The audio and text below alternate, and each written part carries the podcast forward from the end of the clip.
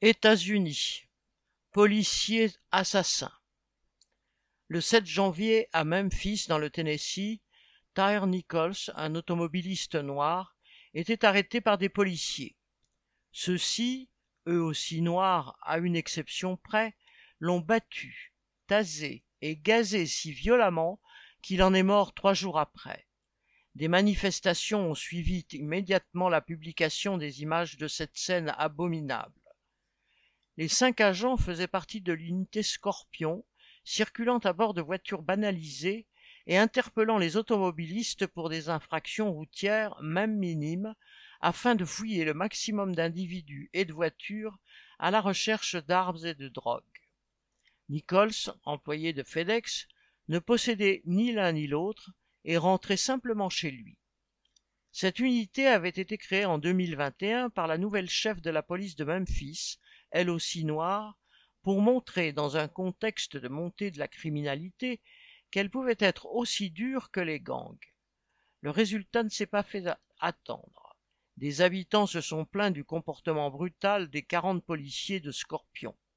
Arrêter des gens pour des infractions mineures, voire inventées, les menacer d'une arme, leur aboyer des ordres, souvent contradictoires, comme montrer ses mains quand elles sont déjà agrippées par d'autres policiers pour justifier les coups assénés, fait partie de l'arsenal policier habituel pour se faire craindre. Pendant les treize minutes de son agression, Nichols a entendu soixante et onze ordres auxquels il a essayé de se plier, subissant des coups, pour ne pas avoir obéi assez vite. À Memphis, suite à l'émotion suscitée par la mort de Nichols, les autorités n'ont pas essayé de couvrir leurs agents. Ils ont été licenciés ou suspendus, mis en examen et leur unité démantelée. Le président Biden s'en est mêlé, téléphonant à la famille de la victime pour lui manifester sa compassion et lui demander d'appeler les manifestants au calme. Dans cette ville majoritairement noire, où la plus grande partie de la police et sa chef le sont aussi, le racisme est pourtant bien en cause dans ce meurtre. Un automobiliste blanc, surtout s'il est riche, a peu de chance d'être interpellé comme l'a été Nichols, et encore moins d'être frappé à mort par des policiers, qu'ils soient noirs ou blancs.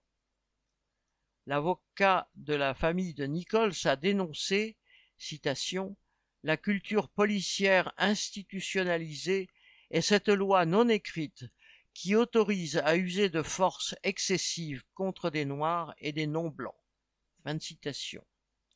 Plus qu'une culture, entre guillemets, le comportement de la police va avec sa fonction, qui est de forcer les membres des classes exploitées à se plier aux règles de la société bourgeoise et pour cela leur inspirer la peur. Depuis le meurtre du noir George Floyd par un policier blanc en 2020 à Minneapolis, un courant aux États-Unis réclame de réformer la police, de changer sa formation ou diminuer ses budgets. Mais aucune réforme ne remettra en cause son rôle de répression. Les policiers sont dressés à ce rôle et les policiers noirs s'avèrent tout aussi capables de violence envers les noirs pauvres que les policiers blancs. Depuis 2020, beaucoup de grandes villes américaines ont nommé des noirs chefs de la police.